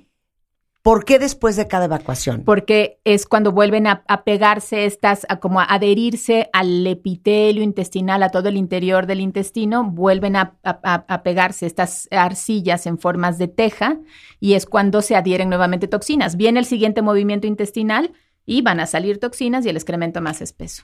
Porque les voy a dar la diferencia entre esto que estamos hablando los sobrecitos de ipriquene, que es cada vez que estás en el baño con diarrea así de... Sí, no, ¿qué tal? No, ¿sabes cómo se llama Pero eso? luego las caras. ¿Sabes cómo se llama eso? Tenesmo. Tenesmo. Ay, se llama tenesmo. ¿Por qué una, por qué haces un, por no, qué el caras? es cuando viene un pujo involuntario. Ya sabes que estás tan mal que es como. Ya sabes, como que tu estómago solito hace la contracción, Sí, ¿no? Sí, como retortijón. Es, es un calambre, sí, por supuesto, es un Pero es espasmo que va- Entonces, cada vez que vayan al baño, se toman su sobre de ipriquene. Exacto. Así es. Si fuiste siete veces, Puedes usarlo siete veces. Es un medicamento que no se absorbe. O sea, la indicación es que se ocupe al menos tres veces al día en un cuadro de diarrea. Pero puedes ocuparlo más, sí. No hay ninguna contraindicación. Es un producto que tiene más de 50 años en Europa. Es delicioso. Es, Y es delicioso. Y hay otros sabores ahora. No, pero ¿eh? también, Marta, o sea, si, y si vas siete, ocho, no, si vas siete u ocho veces ya estás en el hospital. No te esperas a evacuar Pero no, diez veces. importantísimo que sepan que se lo pueden dar a bebés a partir Sí. del mes de Sí, edad. Así es. Eh, bueno, a mi mamá le has mandado ipriquene 700 veces. A mí también. Y, y otra cosa que te quería preguntar, porque los medicamentos de hace muchos años, yo siento que lo que hacían es que te tapaban. Ah, no, ¿ya claro. sabes? Sí, ese es su mecanismo de acción. Sí, tienes toda la razón. pésimo. Paralizan el intestino y si Sí. pien- o sea, piensa que si hay alguna bacteria y está produciendo toxinas, pues entonces dejas más tiempo esas toxinas circulando en el intestino, pasando a la sangre, un estado tóxico y un mayor riesgo de O sea, alguna el otra cosa. ipriquene es como una, una, una gran barredora que va a pegar todas las toxinas y se las va a llevar. Me encantó lo del que te lo Durex. tomes. ¿Te encantó lo del Durex? Muy bien Claro, explicado. muy bueno. Muy, bien, Marta. Muy bien, yo muy bien, una muy bonita analogía. Ajá. Se llama ipriquene, es una cajita, vienen los sobres. Vienen 10 sobrecitos. Un Y- sobre que disuelves en, ca- en una tacita con agua, ni siquiera es el litro, es un poquito de agua. Sí, te lo no, tomas. no, no, a ver, medio vasito. Sí, te lo O tomas. sea, un cuarto de vaso grande de agua y tan tan, y te Así lo es. tomas. Y priquene, por si alguien ocupa, acuérdense, cada vez que ustedes se evacúen, diarrea o tres veces al día, y priquene. Eh, Ana Teresa, ¿dónde te encuentran por si alguien necesita un gastrofisiólogo? Estoy en el Hospital Ángeles del Pedregal, en el consultorio 501. Te quiero. Ah, yo también a ustedes. Un abrazo, me da gusto verlas bien. Igualmente. Son las 11.18 de la mañana en W Radio. Oigan, cuentavientes, siguen Japón y Croacia. Uno porque a uno. Tenemos en el estudio tres monitores viendo el partido. Uno a uno. Se van a ir a penales, ¿eh? Ah, y están a... ¿A cuánto tiempo? Como Ah, faltan 13 minutos Diez- del no, hombre, tiempo. dieci- ya es el segundo, siete, seis, estamos en quince. el segundo? Faltan tres minutos para que se termine. ¿Qué? Tres minutos para que termine el primer tiempo. El segundo. segundo. Se van a ir a penales. Es que yo me quiero matar, cuentavientes. Vayan trayéndome a alguien de deportes para que venga a narrar esto. Como Dios manda. Exacto. porque no confío en Rebeca, la verdad. Oigan, está con nosotros Diana Guerra. Diana es neuróloga y es especialista en epilepsia, que afecta más o menos a dos millones de mexicanos. O sea, básicamente dos de cada 100 mexicanos tienen esta enfermedad. Y a lo que hemos tratado de aclarar 27 mil veces es que epilepsia no solamente es la gente que tiene convulsiones. Hay muchas otras formas de epilepsia que no vas a caer en el piso convulsionando.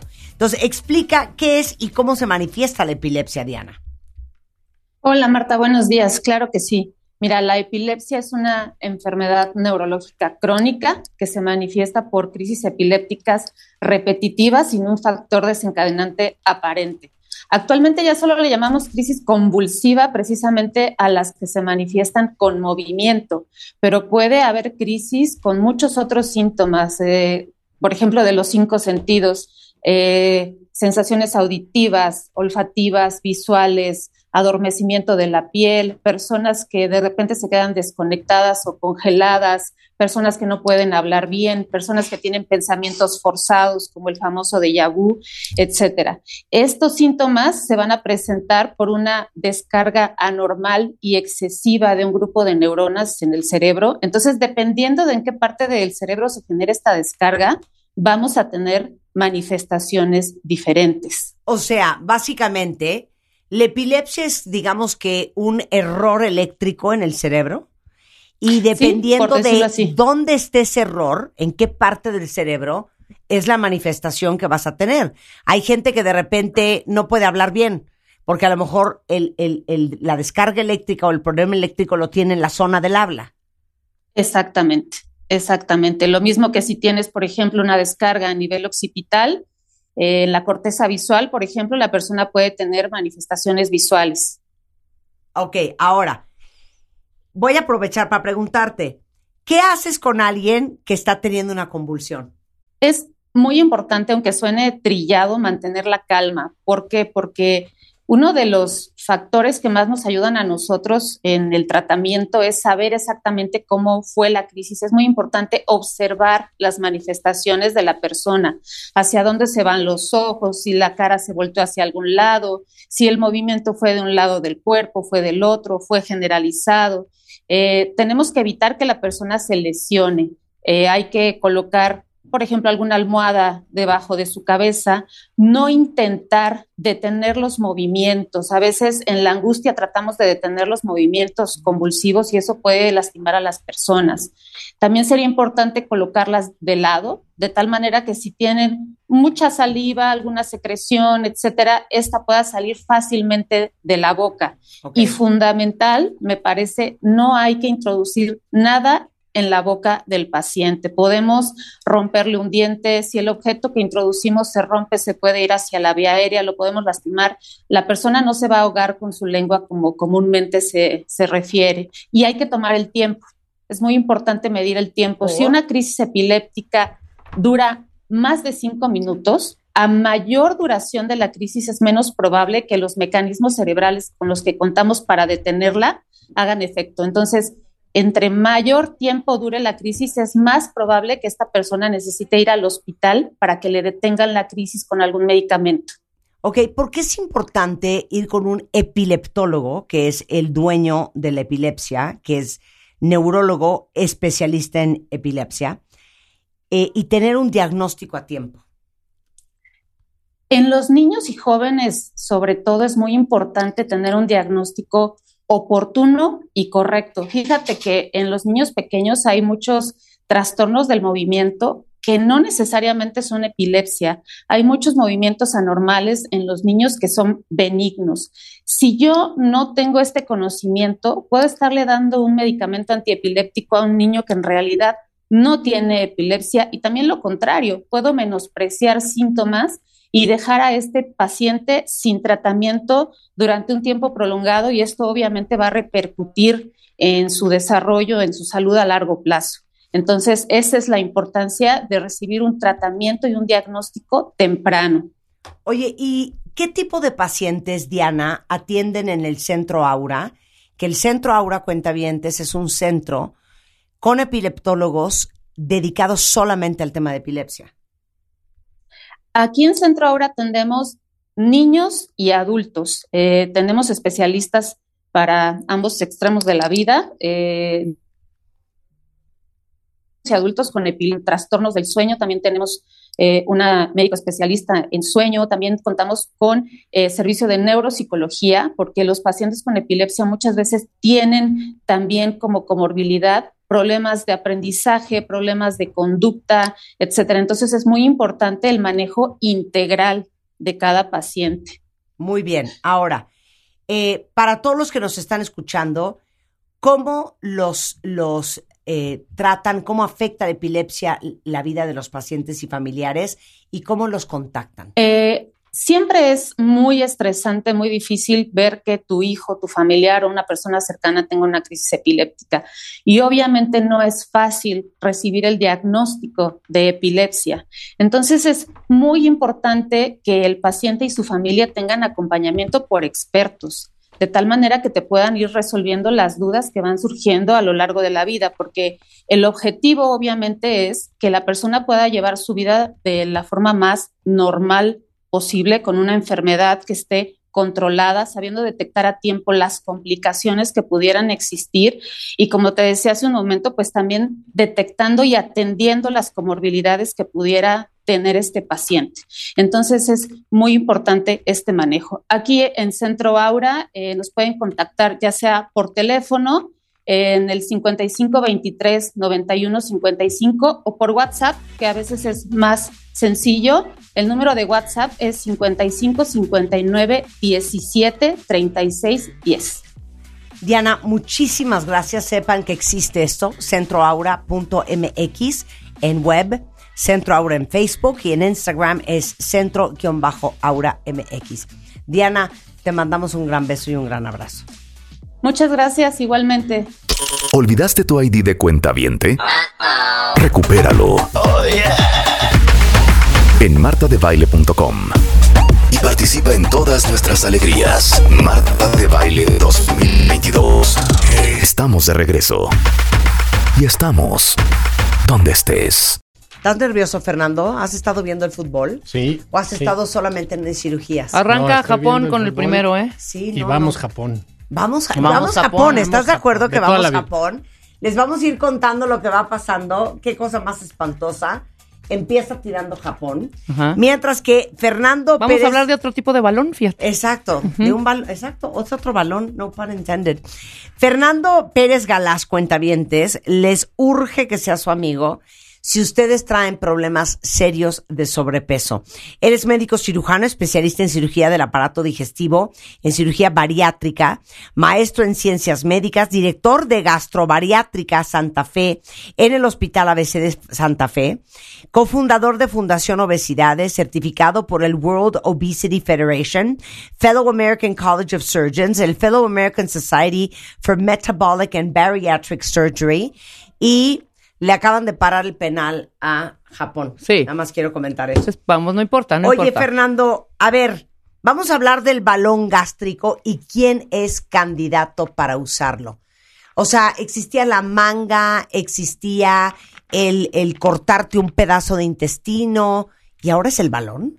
Pues mira, Marta, primero que nada, muchísimas gracias por la invitación. Yo no sabes, soy eh, más Ay, feliz de estar eso. aquí y Ay, soy gracias, la envidia de estar con ustedes, de todo el hospital. Me hablaron desde la mañana. tal envidia. Saludos al Hospital ABC. Oye, te cuento, mira, eh, el tratamiento de la obesidad, que es una enfermedad muy compleja que afecta al 75% de los mexicanos, tiene diferentes, diferentes tratamientos. Tiene Es que oigan lo que acaba de decir Fernando. 75% de los mexicanos. Fernando, estamos más gordos que nunca. Sí, desde luego. Y la obesidad desde los, desde Sí, los- sí, sí. la década de los ochentas a nuestros días ha crecido tres veces, ¿eh? Tres veces. Y eso Uf. tiene diferentes, diferentes eh, formas de explicarlo. La obesidad tiene cinco grandes grupos de causas. Es una enfermedad genética. Se han descrito más de- más de mil genes que codifican hacia el peso de un individuo. Es una enfermedad biológica que ahí tiene que ver con el metabolismo de cada, de, de cada uno. Y eso es- estamos hablando de enfermedades metabólicas o autoinmunes, entre otras cosas que afectan el peso. No es una enfermedad exclusivamente de la conducta alimentaria, porque usted seguramente conoces a alguien que tiene una pésima alimentación, Sí. pero no necesariamente tiene problemas de peso. No Claro. quiere decir que estén sano, pero no tienen problemas de peso. Y sin embargo, las personas que padecen obesidad y que viven con este padecimiento, pues casi casi pueden cuidarse tres semanas, cuatro semanas. Y el fin de semana que, que- que van a alguna fiesta o van afuera de la ciudad, tienen unos, eh, unas ganancias de peso desproporcionadas realmente para lo que... O sea, no se es solamente que comes mucho, que comes mal. No. Es también un tema metabólico. Son muchísimos factores. Y el otro factor son psicológicos. Hay trastornos de la conducta alimentaria y conductas alimentarias de riesgo. Dentro de los trastornos eh, de la conducta alimentaria son tres principales, anorexia, bulimia y trastorno por atracón. El 30% de las personas que viven con obesidad padecen trastorno de atracón. Y lo más importante es que el 80% ni siquiera está diagnosticado. Ok. Y fíjate, ante esta, ante esta idea de que para bajar de peso se tiene que dejar de comer, entonces yo he tenido pacientes que durante meses han tenido ya, ya eh, pacientes con obesidad que tienen criterio de, de anorexia. Y tú dijeras, bueno, ¿y bajaron mucho de peso? No, ni siquiera, ni siquiera tuvieron esa, ese gran, esa gran pérdida como uno lo pensaría. Después vienen las causas externas al paciente, que vienen las, las causas ambientales y las causas sociales. Y estas dos tienen que ver con la falta de reconocimiento de la obesidad como una enfermedad O crónica. sea, El, vivimos, en México vivimos en un ambiente obesogénico. Sí. Eh, somos el tercer país a nivel mundial con consumo de comida ultraprocesada y el primer lugar en el mundo de consumo de jarabe de maíz de alta fructuosa. Entonces, esto y otra de las que de, de los que abona al problema de obesidad es el consumo de bebidas azucaradas. En México Sí. consumimos 165 litros per cápita de refresco al año. En es Chiapas, una locura. No, locura, locura. en Chiapas se consumen 827. Sí. O sea, en Chiapas tienes niños de dos años que están tomando refrescos de cola. El problema de que estén ingiriendo ese tipo de, que se estén hidratando con ese tipo de, de- de sustancias o de bebidas, es que las papilas gustativas cuando se están formando, están consumiendo ese tipo de, de bebidas, que Claro. ni siquiera es azúcar, es jarabe de maíz de alta fructosa. ¿Qué va a pasar con Además, esas Te además, quedas descompuesto para toda la vida. Exactamente. Y después viene la parte social que tiene que ver con la falta de reconocimiento de la obesidad como una enfermedad crónica, porque todo lo relacionamos alrededor de comida. Hay dos cosas importantes. Primero, nos sentimos con el derecho de meternos en el cuerpo de una persona por el tamaño del cuerpo de una persona, ¿no? Y muchas veces ese bullying viene por parte de la, de la familia. claro. Entonces, es que te lo digo porque te quiero, pues no me quieras, compadre, ¿no? No me Claro. quieras tanto. Y justamente cuando ese cuerpo va bajando, entonces también viene el comentario, no, hasta ahí, ya no, ¿no? Entonces, es, es una enfermedad súper, súper compleja. Dentro del tratamiento de esta enfermedad están los está el tratamiento farmacológico, el tratamiento psicológico y el tratamiento quirúrgico endoscópico. El balón gástrico forma parte del tratamiento endoscópico. Para. Acaba de ganar Croacia. Sí. Ay, O Pi- sea, Tiraron no muy mal los penales los Tiraron- japoneses, ¿eh? Tiraron pésimo los japoneses. Con los una penales. debilidad, cero Qué concentración barbaridad. japonesa, no entendí. No, Pero mal, bueno, está mal. Croacia que también nos cae Pasa bien. Croacia, triste porque íbamos con Japón, que era el underdog. En fin. Sí. Ok, Fer, a ver, antes de que empieces con el balón gástrico, quiero aclarar una cosa. Dijiste una frase bien importante, que es el ambiente obesogénico. Y hablando del hecho de que en México el 75% de la gente tiene problemas de obesidad, estoy pensando en que en los niños somos, creo que primero o segundo nivel, eh, eh, lugar a nivel mundial primero. el ambiente obesogénico por el cual está rodeado un niño es la familia. Sí, Entonces, nuevamente es hacer conciencia, cuentavientes, de que uno no come lo que no hay. Uno no come lo que no hay en la alacena. Uno no engorda a menos de que tomas la decisión de que esta pechuga la voy a empanizar y la voy a freír. Totalmente. Y ese es justamente uno de los controles eh, ambientales que se tienen que hacer. Y no solamente es el ambiente de alimentación en la casa, sino es el tiempo de pantallas para los niños, el tiempo de recreación, el tiempo de traslado, el ambiente en las escuelas, que bueno, ya ha habido un avance a nivel nacional de, de cómo controlar el ambiente obesogénico en la escuela, pero lo primero que hay que hacer es generar conciencia, porque tú lo dijiste, somos el primer lugar de obesidad infantil en México y el 17% de los, de los adolescentes en nuestro país tienen obesidad y el 18% de los niños menores de 12 años tienen obesidad. ¿Cuál es el problema? Que si tú ves los estudios, fíjate, te voy a contar de un estudio que a mí me, ha marcado. Eh, los niños con obesidad grado, eh, grado 2, que ya se están, o sea, es un porcentaje alto, que debutan con diabetes tipo 2 a los 10 años, la expectativa de vida que tiene ese niño se reduce como por 30 años. O sea, el- ese niño va a morir a los 40 Qué años. barbaridad. wow. Y la conclusión del autor, Marta, fíjate, decía, va a ser la primer generación, si no hacemos algo, que los papás van a enterrar a sus hijos. Qué horror. Entonces, Espantoso. bueno, lo primero pues hay que hacer conciencia de este terrible problema. Saque la calculadora. A ver, saquemos la calculadora. Dale. Ok.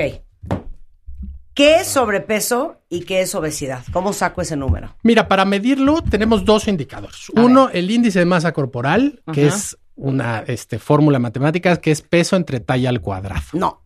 No, Vamos pero dinos sacarlo. Saquen- normal. A saquen ver. una, pásenme una pluma. A Entonces, ver, es peso peso entre talla al cuadrado. Y eso es algo que podemos hacer cualquiera. 53 Mira, entre lo que yo mido, Ajá. 1.53, Ok. igual a 34.6. ¿Y eso? Entre uno. Al cuadrado entre dos.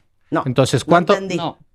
peso entre talla al cuadrado. O sea, primero saca tu talla al cuadrado. A ver, ¿Talla es estatura? Estatura. 1.50 y... 1.53 Ajá. por peso Por 53. 1.53. Ah, por 1.53, 2.34. Ahora, No, ¿qué este- estás apúntate haciendo? este 2.34. Sí, ya apunté 2.34. Entonces, primero, dilo Ahora, otra vez. Peso, peso entre... Peso. Ya. Tu peso entre, entre eso. Entre Talla mi. al cuadrado. ¿Pero qué pongo? ¿2.34 entre, Entre talla. 53? Al revés. 53 entre 2.34. 22. Tú estás en peso ideal. Tú Ajá. tienes No sé cómo se 22.6. hace- cómo se ¿Qué tal, Rebeca? tienes No, A ver. indica tu estatura. ¿Cuánto mides? 1.75 Al por cuadrado. 1.75. por, ok, 1.70 ¿Cuánto te 1.75. salió? Me sale 3.0 Perfecto. Ahora, ¿cuánto pesas sin mentir? por, se- ¿entre o qué es? No. ¿Cuánto 70. Ok. 70 entre 3. punto- pesas? 70 entre 3.0. A ver, 70 entre 3.0. 23. Bueno, pues las dos están en peso ideal. 23.3333333.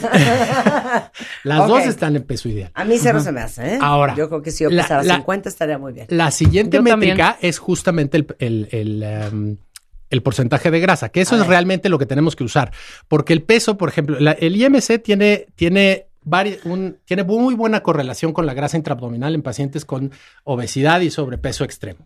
Sin embargo, en pacientes, por ejemplo, que tienen una, una, eh, un marco muscular muy grande, ahí es donde no lo puedes usar bien. Por ejemplo, un jugador de fútbol americano. Sí. Le haces eh, IMC y pues prácticamente todos te van a salir por arriba de 30. Claro. Y eso lo considerarías como obesidad. Sin embargo, pues ese hombre es, es puro músculo. Puro ¿no? músculo. Exacto. claro. Entonces, lo que hay- realmente hay que medir es el porcentaje de grasa. La obesidad es una enfermedad producida por el aumento de grasa en el cuerpo, no por el aumento de peso. Ok, Claro. para ahí. Todos los que tengan entre 18 y 25 de masa corporal, normal. Ajá. 25 a 29, sobrepeso.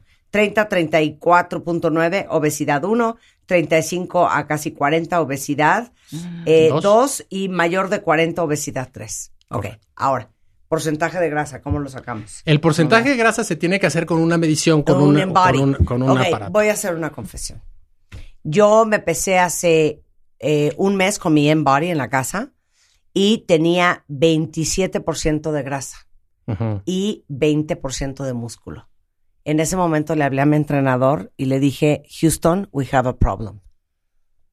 Bueno, ahí siempre hay que aumentar el porcentaje de músculo Claro. y entonces por ende va a ir bajando el porcentaje de grasa. Sin embargo, estás en porcentaje normal de grasa para mujer. Yo, yo, o sea, yo volteo a ver a mi marido que tiene 13% de grasa y me quiero matar. Bueno, también ese hombre este Sí, sí, sí, muy cañón. haciendo- sí, muy cañón. cañón. Muy cañón. Ok.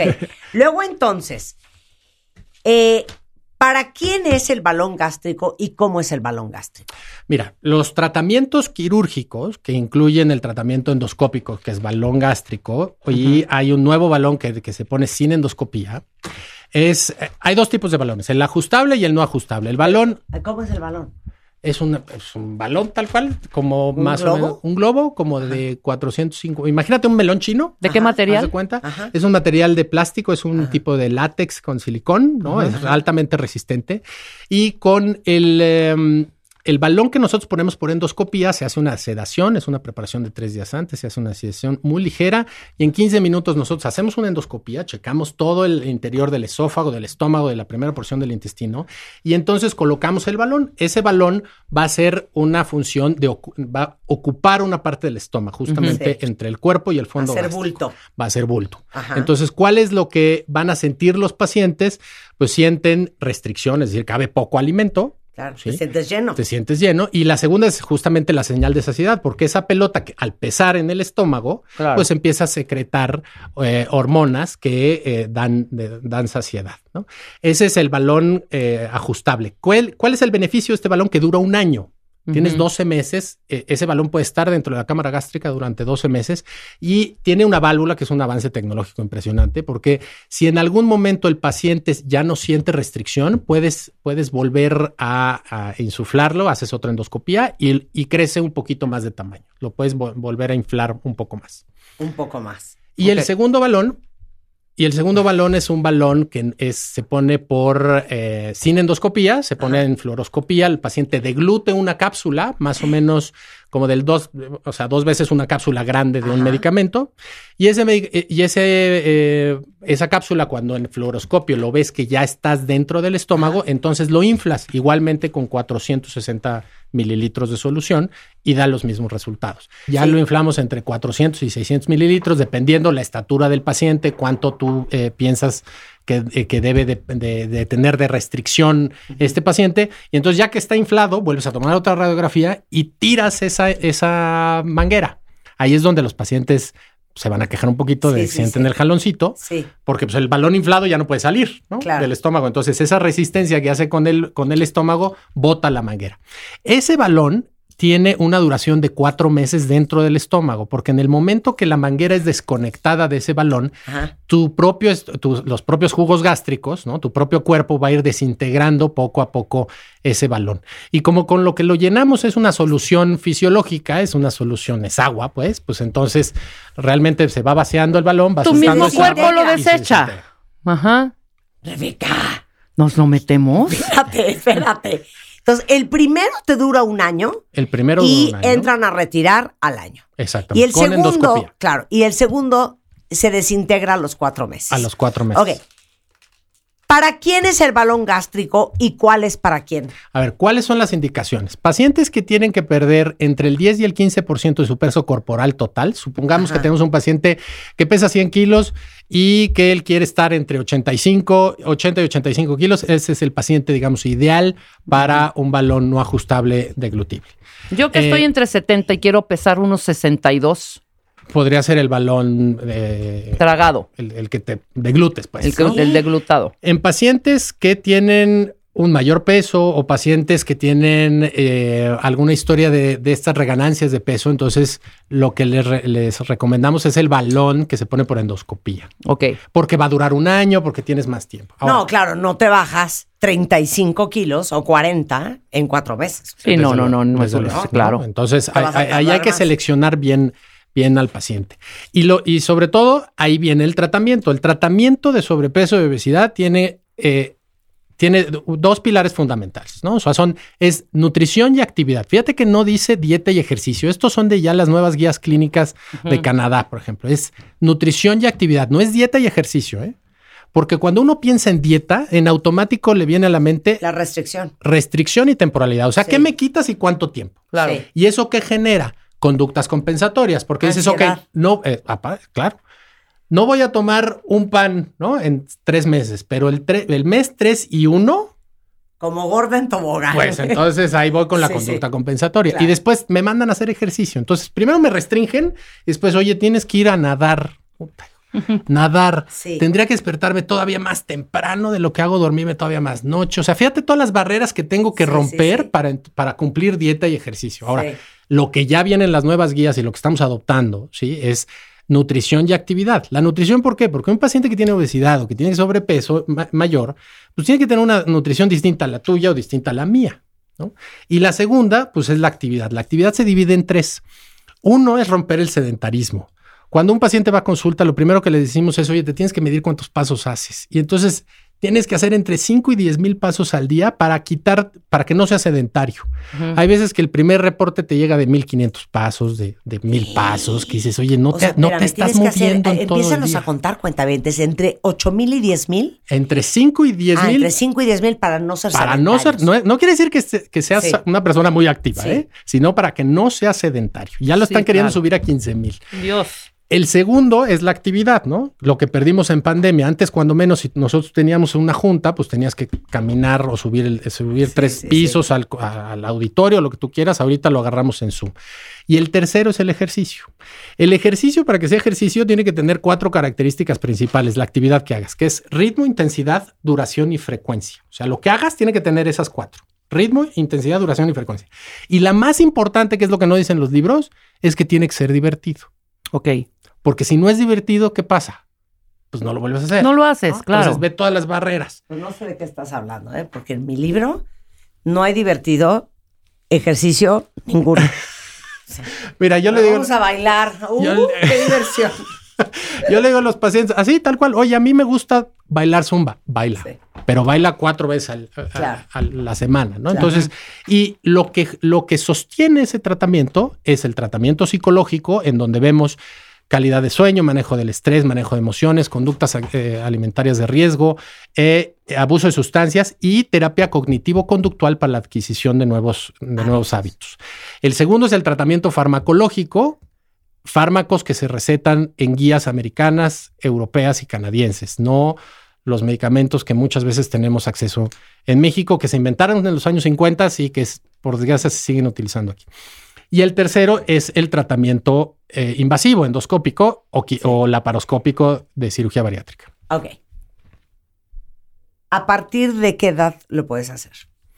El balón tiene autorización para arriba de 18 años. Ok. Sí, estamos buscando, se está buscando la autorización para adolescentes, porque como ustedes saben, tenemos un, un pro- grave problema de, de obesidad, en, los, obesidad, ad- claro. en los adolescentes, pero todavía no está autorizado para pacientes eh, eh, menores de 18 años. Ok. Para mayores de 18. sí de o 10 sí. ma- mayores de 18, sí. Ok. Comorbilidades que no permitan el balón. Ninguno de los dos. Ninguno de los dos, hernia yatal, Ujú. reflujo Gracias, Rebeca. Ya no vamos a poder. o eh, eh, antecedentes importantes de inflamaciones eh, Claro. gástricas. Ah, pero reflujo no tenemos tanto. A ver, ¿pero por qué? ¿Por qué? El problema de poner un, un balón en un paciente con reflujo es que le intensificas, o sea, le potencializas el reflujo a, a, lo, el doble o el triple fácilmente. Y los pacientes que tienen hernia yatal, uno de los riesgos que existe es que se infle el balón en la hernia yatal o que el balón migre hacia la parte de la hernia yatal. Entonces, finalmente esas son las, eh, contraindicaciones absolutas para un paciente eh, que quiera ponerse un balón gástrico. Ok. Eh, es un tema multidisciplinario, que era un poco lo que estabas explicando, porque mucha gente dirá, pero es que el balón gástrico no va a cambiar tus hábitos, no va a cambiar tu relación con la comida, no va a cambiar la relación, digo, los niveles de ansiedad que tienes o si tienes conducta de atracón.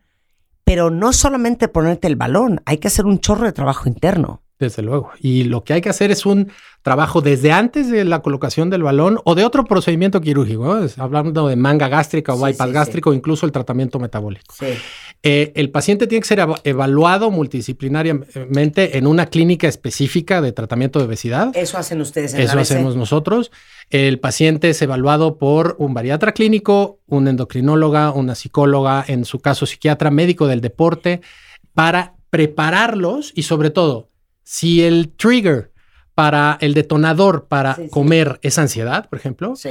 con balón, sin balón o con cirugía o sin cirugía, la ansiedad va a estar ahí. El Claro. sentimiento va a estar ahí. Si tú respondes a un sentimiento negativo de tristeza con comida, pues el sentimiento va a estar ahí. Y es más, hace media hora mencionó algo Fernando que yo creo que mucha gente padece y no lo sabe, que es el trastorno de, atracón. ¿Cómo lo diagnosticas y cuáles son los síntomas? Para ver si alguien de ustedes eso es lo que tiene y nadie le ha dicho. Sí. El trastorno por atracón es, se caracteriza por la ingesta de mayor cantidad de alimento en un eh, periodo de tiempo corto en comparación a otra persona. Ajá. Ese, digamos, es un atracón. El trastorno por atracón tiene que tener ciertas características que, ¿Qué son? de- que son que se repita, eh, que sea cuando menos eh, una o dos veces por semana y que es este, esta conducta permanezca en los, en los tres meses previos, cuando menos al diagnóstico poca gente realmente se ajusta al trastorno por atracón en comparación de la gran mayoría de personas que tiene conductas de atracón. Es que es lo que yo te iba a decir, porque ¿cuántas veces cuenta bien? No hemos hablado del tema del sobrepeso y la relación con la comida. Y uh, muchos testimonios que hemos tenido en el programa, Fernando, es gente que en el día no come nada.